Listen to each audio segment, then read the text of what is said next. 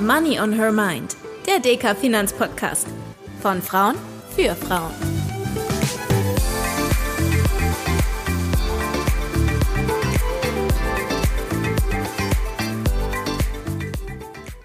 Hallo und herzlich willkommen zu einer neuen Folge von Money on Her Mind, dem Deka-Podcast von Frauen für Frauen und all diejenigen von euch, die mehr über Finanz- und Karrierethemen wissen möchten.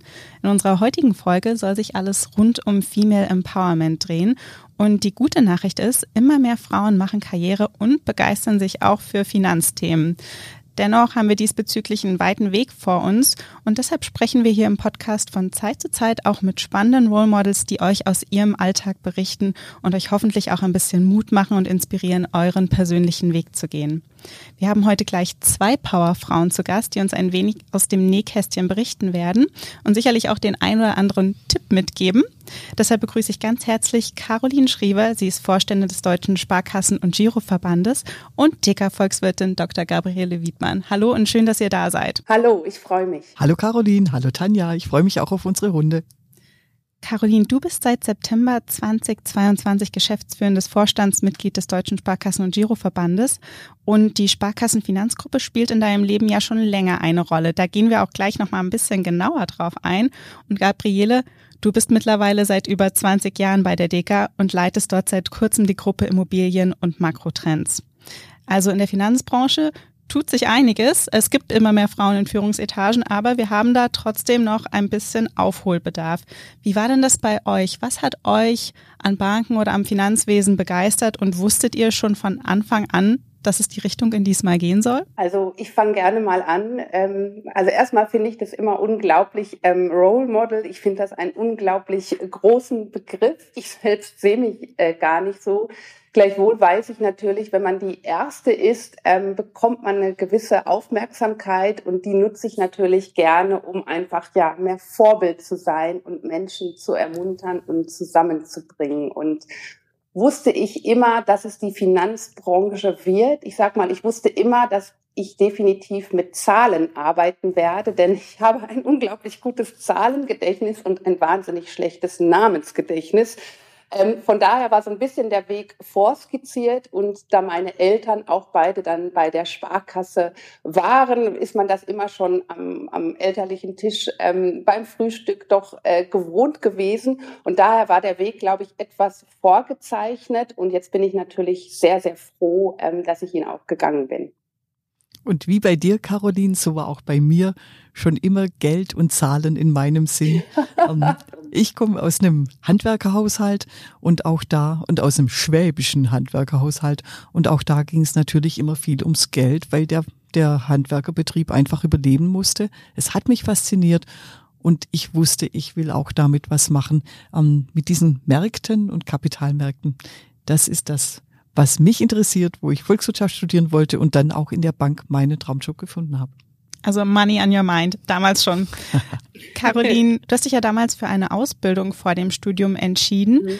Wie kam es denn dazu und würdest du sagen, das macht auch heute noch Sinn? Mhm. Wie kam es dazu? Jetzt muss ich mich mal in ganz Zeit zurückversetzen. Ich glaube, wie kam es dazu?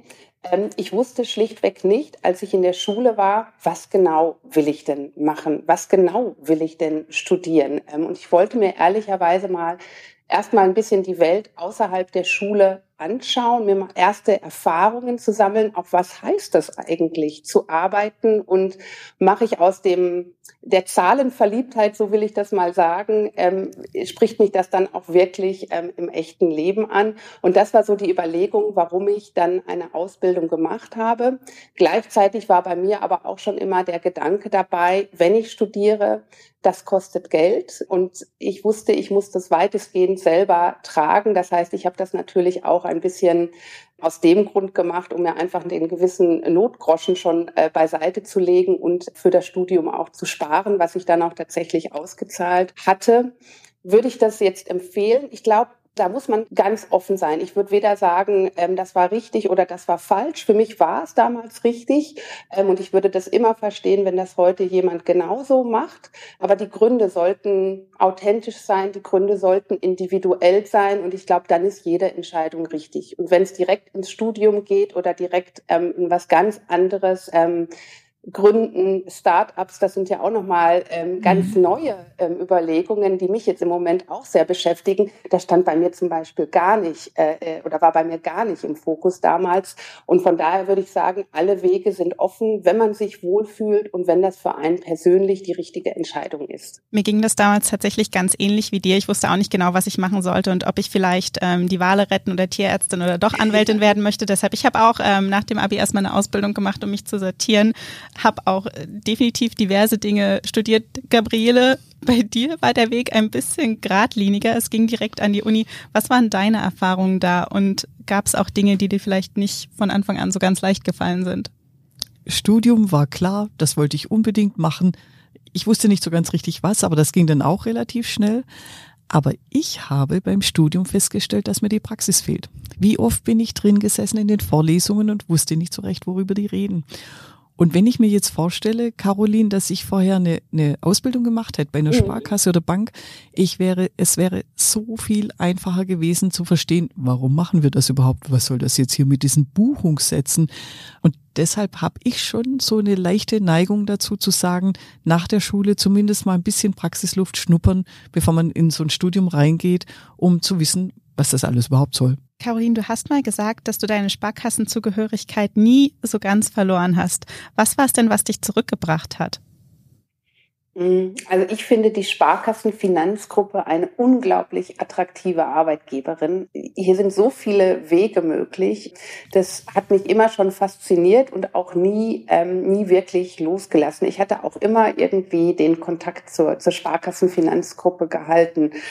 Und ich glaube, jetzt zurück zu sein, ist einfach ganz, ganz toll. Wir haben halt als Sparkassenfinanzgruppe, wir sind die größte Finanzgruppe in Deutschland. Wenn wir etwas sagen, wenn wir eine Meinung äußern, dann werden wir gehört. Und dann kann man auch wirklich was bewegen. Und ich sage mal, die Komponenten zusammengefügt, ähm, machen einfach die Entscheidung doch sehr, sehr leicht. Und ich muss sagen, darauf hatte ich gehofft, ähm, bevor ich im September hier gestartet bin. Und jetzt nach einem knappen Jahr kann ich sagen, das ist so, man kann hier unglaublich viel bewegen, man wird gehört ähm, und die Verbindungen äh, zu der Fachlichkeit dann auch und zu den vielen Menschen vor Ort, das ist eine unschlagbare Kombination. Du sagst gerade schon viel bewegen.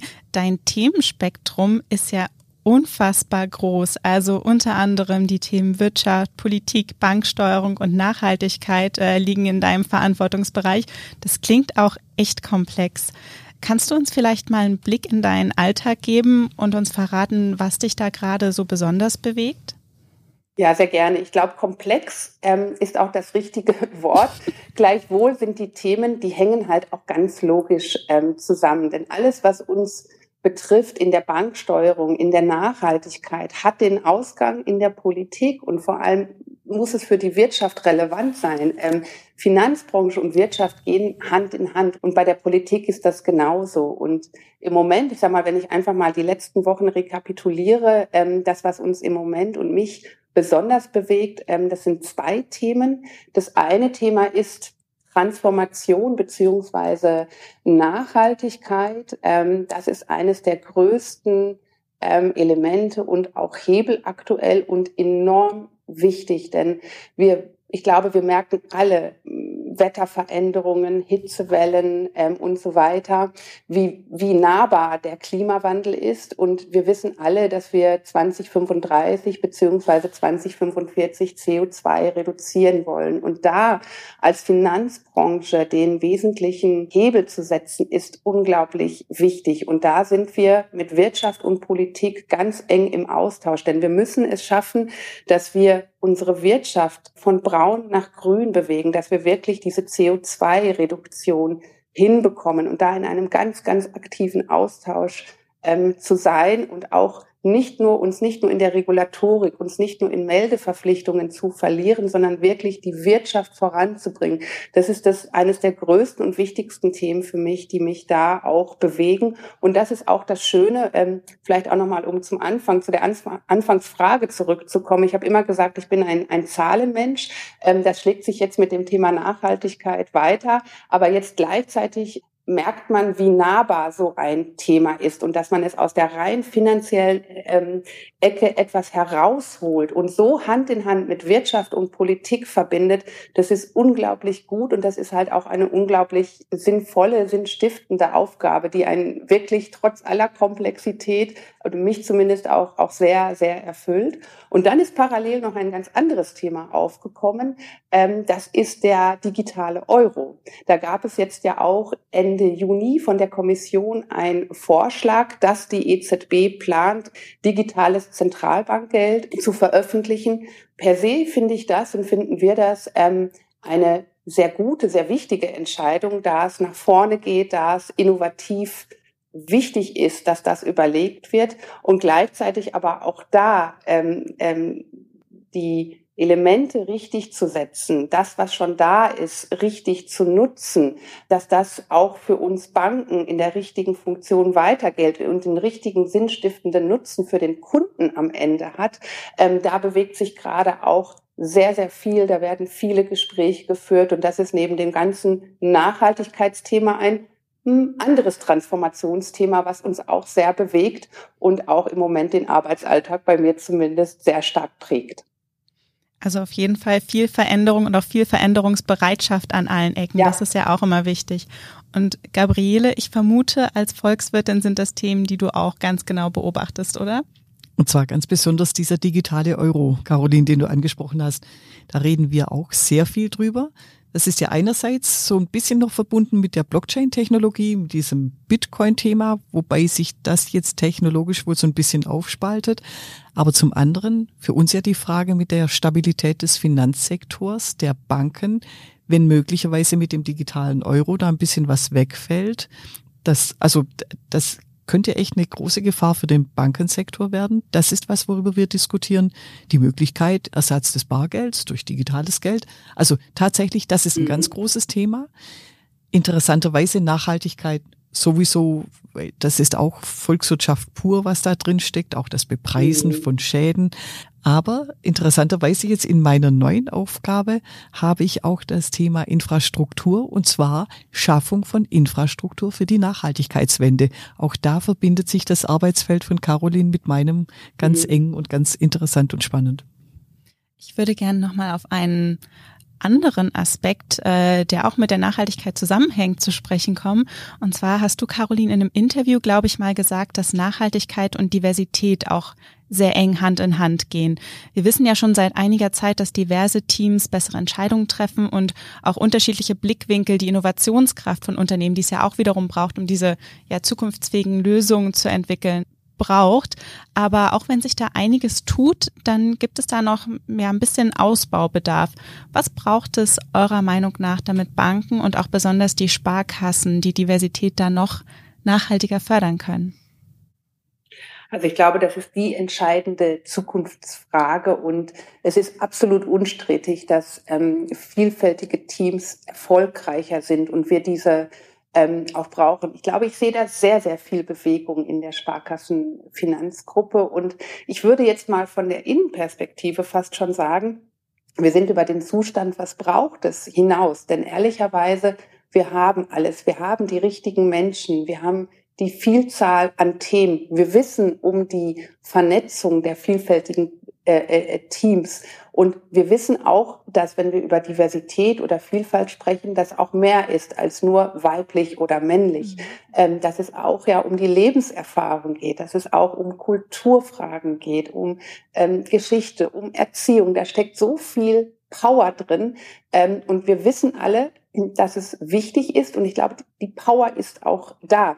Wir müssen, glaube ich, jetzt das noch sichtbarer machen und die richtigen Entscheidungen treffen, dass das auch nach vorne ähm, getragen wird. Wir haben jetzt zum Beispiel ähm, mit dem DSV auch zusammen S-Vielfalt gegründet, eine Plattform, die einfach die verschiedensten Initiativen innerhalb unserer Gruppe ganz transparent, ganz sichtbar macht, wo wird an Vielfältigkeit gearbeitet, wo hat wer auch welche Idee. Äh, man muss ja auch das Rad nicht immer neu erfinden. Man kann sich ja auch das von dem einen oder anderen inspirieren lassen, das ein oder andere abschauen.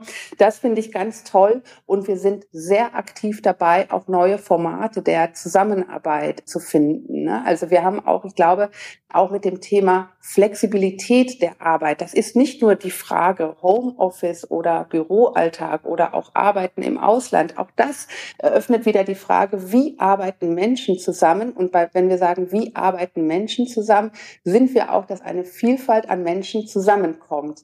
Ähm, und ich glaube, in diesem Umfeld sind wir da A, sehr gut aufgestellt. Wir stellen die richtigen Fragen und wir haben auch schon die richtigen Initiativen gestartet.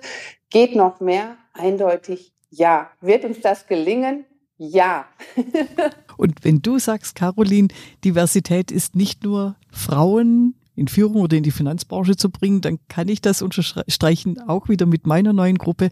Wir sind mehr Frauen als Männer bisher. Wir sind alle schon einigermaßen alt wir haben jetzt einen neuen, jungen, männlichen Kollegen eingestellt und der bringt plötzlich völlig neue Ideen, völlig frischen Wind und auch Bereitschaft für Dinge, die wir nicht so gerne mögen. Ähm, also das ist Diversität.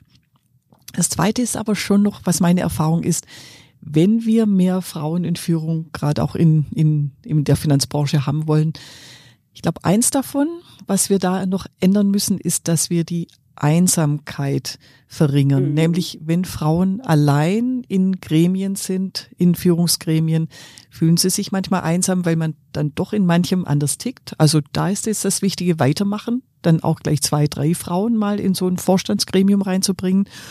Und das andere, vielleicht doch manche männlichen Maßstäbe etwas zu ändern, ich habe gerade eben bei einem Assessment Center wieder erlebt, äh, Konfliktgespräch, was man da spielen muss. Und dann war nachher wieder, da sind sie doch viel zu sanft reingegangen. Da hätten sie auch mal auf den Tisch hauen sollen. Ähm, meine Art, Konflikte zu lösen, ist anders. Und ich erreiche meine Ziele auch in dem Konflikt. Auch da so Weiterentwickeln, Maßstäbe ändern. Auch das ist ja das diverse Rangehen an Dinge.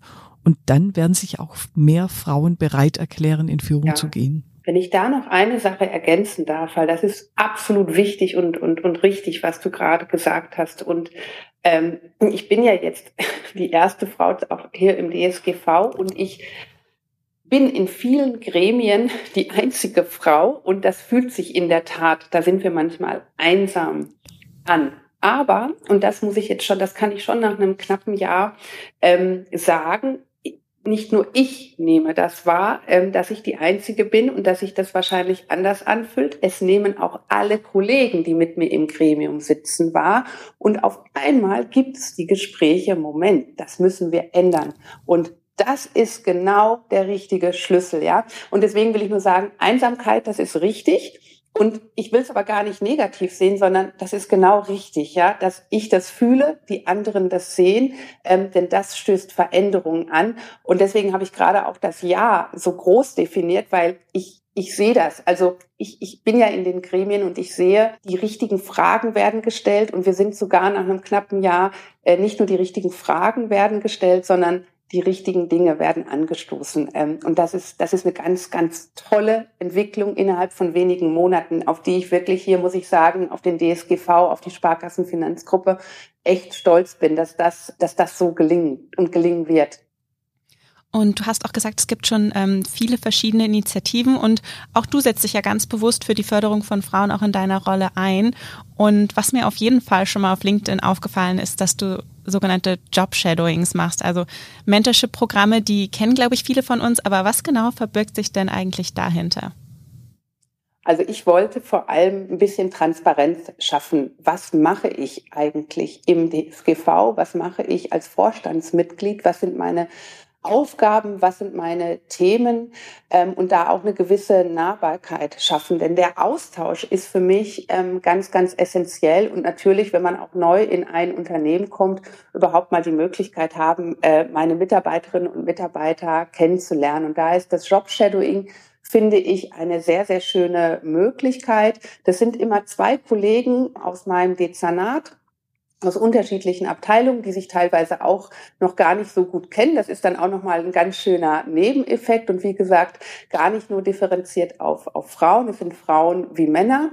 Ähm, und das finde ich sehr, sehr schön, die einfach sehen, was ich mache, welche Themen ähm, mich bewegen und ja, dann auch wissen, wie ich auf Themen schaue. Vor allem, ich lerne aber auch von den beiden, dass die sagen, warum machst du das nicht so? Äh, neulich sagte mir ein, also ganz einfache Dinge, dass ein Kollege sagte, ja, aber das kannst du doch auch wie folgt machen. Da dachte ich, ja, auf, auf den Punkt wäre ich gar nicht gekommen. Ähm, aber da hat er, da hat er ähm, natürlich recht gehabt. Und so lernt man sich kennen, ähm, so hilft man sich. Und vor allem, ich hoffe immer, es baut halt ähm, Barrieren ab. Denn wir können bei allen Themen, äh, ja, gerade beim großen Thema Diversität, immer sagen, ähm, stellt die richtigen Fragen, seid mutig, fragt bei mir.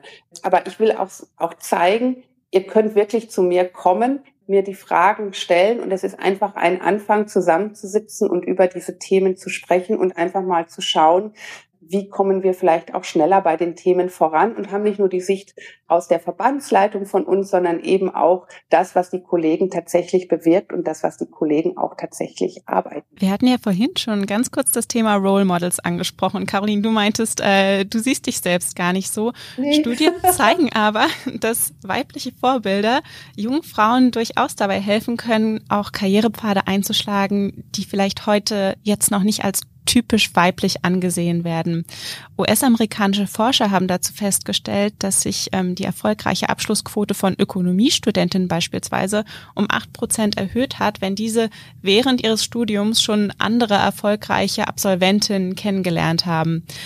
Jetzt frage ich mich natürlich, ihr seid vermutlich selbst Vorbilder für die ein oder andere Frau, auch wenn ihr euch nicht so seht. Aber gab es denn so in eurer Jugend oder vielleicht auch heute noch Frauen oder ähm, andere Vorbilder, zu denen ihr aufgeschaut habt? Immer mal wieder und, und laufend, muss ich, muss ich sagen. Aber auch da bin ich wieder bei dem Thema Role Model. Ich glaube, bei mir sind das eher oder auf mich trifft eher die Beschreibung dann Inspiration zu. Also ich hole unglaublich viel Inspiration ähm, aus Begegnungen von Menschen, von die ich kennenlerne oder ähm, die ich irgendwo sehe, wo ich denke, oh, das ist das ist gut, da kann ich mir was abschauen oder das erzeugt irgendwie ähm, in mir etwas, wo ich sage, oh, das könnte ich auch so machen oder das wäre ist mal eine ganz gute Möglichkeit. Aber das zieht sich ganz weit durch, um euch dann nur mal also jetzt aktuell, ähm, wo, wo schaue ich mal nach links und rechts und da seht ihr einfach mal die Bandbreite, die ich habe. Ähm, und vor allem, da sind wir auch wieder beim Thema Diversität. Inspiration hole ich mir nicht nur von Frauen, sondern Frauen wie Männer. Also im Moment schaue ich gerne, ähm, das klingt jetzt vielleicht sehr hoch, aber Barack Obama ist im Moment, ich habe neulich wieder ein Interview mit ihm gesehen, die Dinge, die er sagt, ja, äh, don't answer questions, tell your story. Das ist einfach ein Satz, der bei mir Eindruck mhm. hinterlassen hat und der so wahr ist. Gleichzeitig ähm, habe ich dann aber auch Frauen wie Neri Oxman, das ist eine ähm, in, in, den USA lebende äh, Frau, Architektin, ähm, die jetzt aber auch am MIT arbeitet und zum Beispiel ähm, versucht, Dinge zu erstellen. Da ist, da sind, ich bin über das Thema Nachhaltigkeit zu ihr gekommen, die versucht, die, die Natur ein Stück weit so nachzubauen, dass es einfach ähm, ressourcenschonender ist. Da kann man sich unglaublich viel Inspiration holen, ähm, wenn man sich mit dem Themenfeld Nachhaltigkeit beschäftigt. Und dann gleichzeitig sind das im Moment Frauen. Auf eine Verena Paus, da äh, äh, schaue ich ganz gerne, höre natürlich auch ihren Podcast. Oder, und da gucke ich zu Deka, neben dir, liebe Gabriele, Birgit Dietl-Benzin unglaubliche Frau, mega gut. Ähm, und wenn ich sie sehe, wenn ich mit ihr spreche, jedes Mal eine Inspiration. Und da würde ich genauso sagen, ja, Barack Obama, Birgit Dietl, Benzin, das ist bei mir gerade in einer, in einer Linie.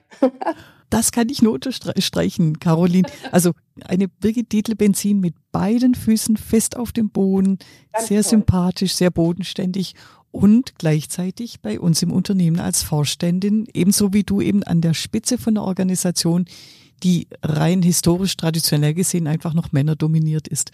Ich habe da übrigens auch die Janet Yellen in den USA, die ja Fed-Chefin, also Notenbankchefin war und, und jetzt Finanzministerin ist. Auch eine echt coole Frau, die da mit ihrer Gelassenheit ihr, ihr Schiff durchnavigiert. Bei mir hat es aber auch schon früher angefangen, also schon wieder mit dem Blick, auch Frauen dürfen und können sowas machen.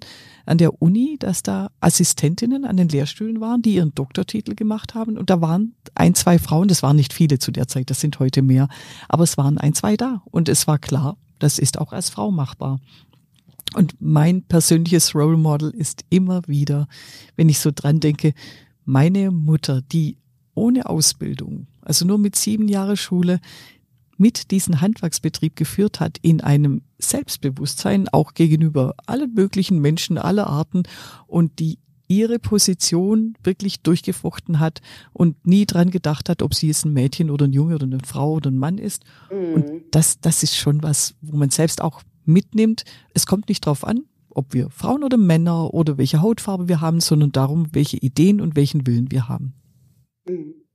Absolut. Vielleicht bei mir, wo du das gerade sagst, ich erinnere mich immer noch gerne an meine Oma. Die hat mich damals immer als Kind in den Kindergarten und dann zur Schule gebracht. Jetzt kann man sagen, das waren ja nur in Anführungsstrichen ein paar Meter Schulweg oder Fußweg damals. Aber ich erinnere mich bis heute noch an einige Gespräche. Irgendwie sind da immer noch Sätze verankert, wo ich sage, stimmt. Und da ist, glaube ich, auch schon eine Prägung ähm, entstanden, die einem jetzt erst bewusst wird. Und meine, das war so, so ähnlich. Sie ist auch damals früh verwitwet gewesen und hat aber dennoch es geschafft, in ihrem Job Fuß zu fassen, ein Haus zu bauen, uns ähm, mit groß zu ziehen. Also das hinterlässt wirklich frühen, in frühen Tagen schon Eindruck. Und ich muss sagen, ich, ich habe ja auch einen Weg eingeschlagen als, als Wirtschaftsprüferin. Ich war, glaube ich, noch nie von vielen Frauen umgeben in meinem Arbeitsleben. Von daher ähm, ist das fast schon, fast schon normal. Ähm, aber man sieht, wie gesagt, man sieht, eine Veränderung. Ich kann, ich muss wirklich sagen, ich gucke heute auf ein anderes Arbeitsumfeld als noch vor zehn Jahren. Und wenn wir dann zehn Jahre weiter gucken, werden wir uns wundern, wie gut das laufen wird. Ich bin da wirklich Optimist. Gabriele, neben den Karrierethemen setzt du dich ja bei uns in der DK vor allem auch ja für das Thema Female Finance ein und für die wirtschaftliche Teilhabe von Frauen. Das ist natürlich auch immer ganz eng mit diesen Karrierethemen verwoben. Wie genau sieht das aus? Die Motivation dafür kommt daher, dass ich selbst ja auch immer wieder miterlebt habe, wie Frauen, weil sie nicht berufstätig waren, weil sie zu wenig Geld hatten, Schwierigkeiten hatten, wirtschaftlich zu überleben. Und deshalb bin ich jetzt unterwegs, dass ich ganz besonders bei Frauenveranstaltungen in den Sparkassen möglichst vielen Frauen sage, Liebe Frauen, kümmert euch um euer Geld. Kümmert euch darum, dass Geld auf euren Namen, nur auf euren Namen angelegt ist, damit ihr nicht in diese Notsituation kommt. Weil das typischerweise eben bei uns doch weiterhin so ist, dass Frauen oft zu Hause bleiben, weniger Geld verdienen.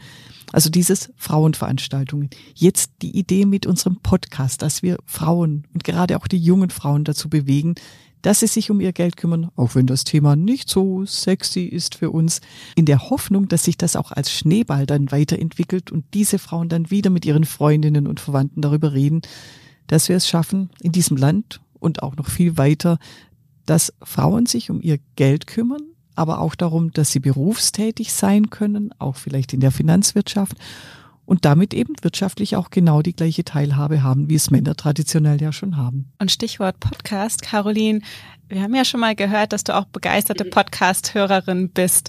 Hast du denn ein paar Empfehlungen für uns? Was hörst du im Moment besonders gerne? Ich äh, werde von Tag zu Tag größerer Fan. Ähm, und es ist tatsächlich einer meiner Lieblingspodcasts, ist wirklich Fast and Curious mit Verena Pauster und Lea Sophie Kramer. Das ist die beiden sind einfach so cool und ich, ich höre diesen Podcast jedes Mal, jede Woche zweimal. Einmal, um zu gucken, worum geht's diesmal überhaupt und dann, um, um auch mal ein paar Sachen mitzuschreiben, mitzuhören. Da sind wir wieder beim Stichwort Inspiration. Und die haben einfach tolle Themen und die verbinden irgendwie persönliche Einblicke mit dem Berufsalltag, mit alltäglichen Problemen. Und ich sitze immer davor und nicke und denke, genau so war es diese Woche auch bei mir. Ja, genauso wird es nächste Woche auch bei mir sein. Ach, gut zu hören. Keynote äh, stresst auch gerade eine Lea Sophie Kramer, geht mhm. mir genauso. Und das ist manchmal wirklich, also einfach wirklich, wirklich schön von den Themen und der Kombination. Dann, weil ich auch wirklich kunstbegeistert ähm, bin, höre ich auch sehr, sehr gerne Kunst und Leben, also den Podcast vom Monopol Magazin, den kann ich sehr empfehlen, kurzweilig, immer mit, mit tollen aktuellen Themen und natürlich euren Podcast, der einfach immer kurzweilig ist, die richtigen Punkte anspricht und einer der wenigen auch wirklich auf Frauen fokussierten Podcasts ist, was aber so, so wichtig ist. Und ich glaube, er wird nicht nur von Frauen gehört, sondern auch von Männern. Das wissen wir tatsächlich, dass das so ist. Ja, unser Anspruch ist ja immer so ein bisschen auch finanzielle Bildung zu vermitteln. Und Caroline, zum Abschluss, das ist auch noch so ein Thema, das dich momentan beschäftigt, oder allgemein ja. Finanzbildung, jetzt gar nicht nur auf Frauen bezogen. Nee, das Thema Finanzbildung ist unglaublich wichtig und ich finde es gut, ähm, dass es im Moment auch in Brüssel von der EU-Kommission als einer der wichtigen Elemente in der Capital Market Union gesetzt wurde. Das heißt, es wird wirklich von Brüssel aus vorgegeben. Das BMF hier gibt sich jetzt auch eine eigene Strategie. Das finde ich sehr, sehr gut und gleichzeitig bin ich doch erschrocken, ähm, wie wenig insgesamt noch gemacht wird und wie viel da zu tun ist wir als Sparkassenfinanzgruppe machen da schon unglaublich viel. Wir haben neulich erst 40 Jahre Planspiel Börse gefeiert, wobei ich, auch noch weiß, äh, wie ich da in jungen Jahren selber als Teilnehmer dran äh, teilgenommen habe. Das war ganz toll. Wir haben die Deutsche Sparkassenstiftung für internationale Kooperation, die sich eben auch in Gebieten wie Ruanda, Tansania und ähnlichen um Darumbildung kümmert. Was heißt es da? Das ist, das sind nicht die gleichen Themen, die wir in Deutschland haben und gleichzeitig teilweise doch. Das ist auch eine sehr interessante Schnittmenge nochmal. Wir sind auf YouTube unterwegs und, und, und, können aber da, glaube ich, noch viel, viel mehr machen. Ähm, denn wir hatten ja gerade auch die Themen wie Nachhaltigkeit, digitaler Euro angesprochen. Ähm, das sind ja alles Themen heute, die die so essentiell sind, dass man das auch versteht. Was heißt das, wenn eine EZB vom digitalen Euro spricht? Das muss man auch erstmal wirklich in vermitteln, was das für den Endkunden, die Endkundin bedeutet. Ähm, dann haben wir jetzt erlebt, ähm, sind die Begriffe Inflation, Rezession, ansteigende Zinsen wieder in aller Munde. Ähm, man hört Nachrichten, man liest die Zeitung und, und das sind die Begriffe, die einem begegnen. Aber da Klarheit reinzubringen, das ist wirklich ganz, ganz wichtig. Und deswegen ist es bei uns total gut. Wir machen eben schon die schulische Bildung. Wir gehen in die Schulen und vermitteln da finanzielles Verständnis. Aber wir hören da nicht auf. Wir haben dann das Lifelong Learning und wir machen das ja auch für alle Bürger Deutschlands. Das klingt jetzt sehr hochtrabend, aber das ist so. Wir machen das nicht nur für unsere Sparkassenkundinnen und Kunden, sondern für alle, die das interessiert. Und das kann man nicht laut genug sagen, wie, wie wichtig das ist und wie gut da auch schon unser Programm ist. Aber wir können und werden da auch noch deutlich mehr machen. Und deswegen ist mir das auch wirklich ein ganz, ganz großes Anliegen, weil man sieht es an den Themen, die einfach in den letzten zwölf Monaten ähm, aufgekommen sind in diesem Bereich, die muss man verstehen, mit denen muss man umgehen und das in jeder Lebenslage, Männlein wie Weiblein. Und die finanzielle Bildung, das, was du jetzt alles erzählt hast, Caroline, das ist so ein dickes Brett, was wir da ja. bohren. Das wird auch, äh, das wird nie so sein, dass wir sagen, so, das ist jetzt erledigt, sondern das ist ein stetiger Prozess. Schulen werden nie dieses Thema so abbilden, so ähm, lehren können, wie wir es im Leben brauchen. Und deshalb müssen gerade wir als Sparkassen da auch immer weiterhin hart dran arbeiten. Und wir tun es ja inzwischen zum Glück auf allen Kanälen, ob jetzt über einen Podcast, ob ähm, so in Social Media mit, dass man auf Instagram oder sowas dann auch Werbung macht, Interesse weckt. Und es gibt immer wieder neue, neue Generationen von jungen Menschen, denen wir finanzielle Bildung nahebringen wollen und müssen, damit sie finanziell möglichst unbeschwert leben können. Denn das ist einfach ein wichtiges Nebenziel vom Glücklichsein. Auf jeden Fall. Abschließen würde ich unsere Runde gerne noch mit einer Frage, die ich gerne hier im Podcast äh, meinen Gästinnen stelle und die vielleicht auch den jungen Frauen, die sich das jetzt angehört haben und sich von euch ein bisschen inspirieren lassen haben. Ähm, was würdet ihr denen gerne mit auf den Weg geben? Vielleicht nicht nur im Punkto Finanzen, sondern vor allem auch im Punkto Karriere. Ich glaube, es gilt für Punkto Leben. Und ich glaube, wirklich hört auf euer, euer Bauchgefühl. Vor allem vertraut euch. Stellt die richtigen Fragen. Es gibt keine dummen Fragen. Die Warum-Fragen ist für mich immer noch eine der besten Fragen. Hört nie auf, Fragen zu stellen. Traut euch und vor allem, und das ist das Wichtigste, springt. Traut euch zu springen. Denn wer nicht springt, das ist auch eine Entscheidung. Und dazu noch ergänzend und springen dahin, wo mein Ziel ist. Also setzt euch Ziele, setzt, genau. setzt euch die Ziele, seid mutig. Und wenn sich eine Chance bietet, dann nehmt sie auch an, weil das ist ja oft so, gell? Also dann bietet sich jemand an oder dann bietet sich eine Stelle an und man sagt, willst du das nicht machen? Ah nein, das kann ich noch nicht so gut. Nein, probiert's. Und ich weiß nicht, wie es dir so gegangen ist, Caroline. Also ich bin dann schon das eine oder andere Mal auf die Nase gefallen, wenn ich so eine Chance ja. gepackt habe. Aber auch das gehört ja dazu. Das sind Erfahrungen. Und dann ist es nicht so, dass ich dann versagt habe, sondern ich habe was gelernt und beim nächsten Mal probiere ich es. Und nur so kann ich meinen Weg dann auch nach oben, nach vorne machen. Genau so ist es. Man wird geprägt von den Dingen, die gelingen, aber genauso von den Dingen, die auch nicht gelingen. Das gehört dazu. Das nennt sich dann ab einem gewissen Alter Erfahrung. Ne? aber die ist so unglaublich gut. Also dieses Ausprobieren, Springen.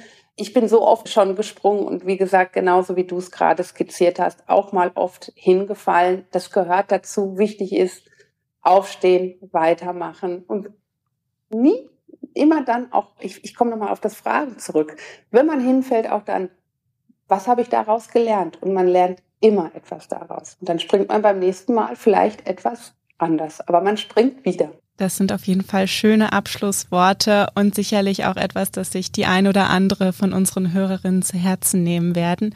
Herzlichen Dank, ihr zwei, dass ihr eure Erfahrungen, eure Geschichten mit uns geteilt habt und dass ihr uns auch so einen kleinen Blick hinter die Kulissen gegeben habt.